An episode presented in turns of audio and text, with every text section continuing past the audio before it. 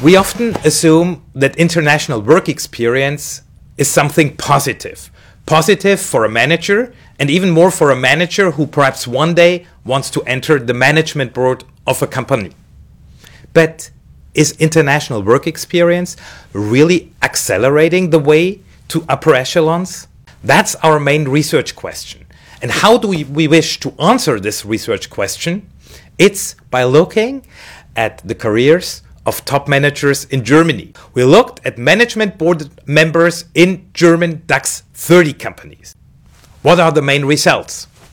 Result number one yes, indeed.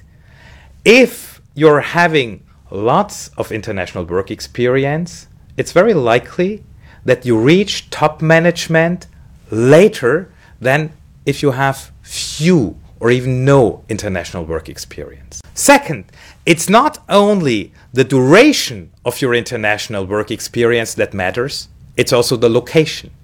The more distant the countries in which you are, in terms of geographical distance or cultural distance, the more it delays your way to the top. We believe that we can contribute to both human capital theory and elite theory. Human capital usually advocates that the longer you are abroad, the more you increase your human capital in terms of knowledge, experiences, expertise, and skills.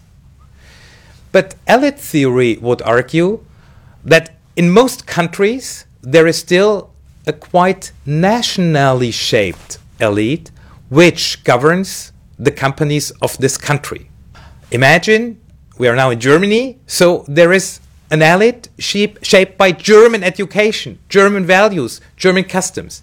So if you were abroad too long, you are having difficulties in still accessing the national elite in Germany because you have lost the connections, you have lost the linkages to the local elite. Multinational corporations who would like to have people with foreign work experience on their board, they should make sure that these people, having been abroad, they still keep connected to their home country. It's important to have foreign experience, but you also need programs where those having foreign experience find still their connection to the home country. And I think multinational corporations are well advised to establish more programs in which they make sure that those managers who one day may be even candidates for their management boards can have the opportunities to still uh, be embedded in the local uh, national networks.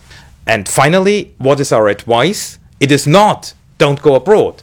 It's go abroad, but even for each individual, make sure also on your own that you find all the possibilities of still having your connections back to home.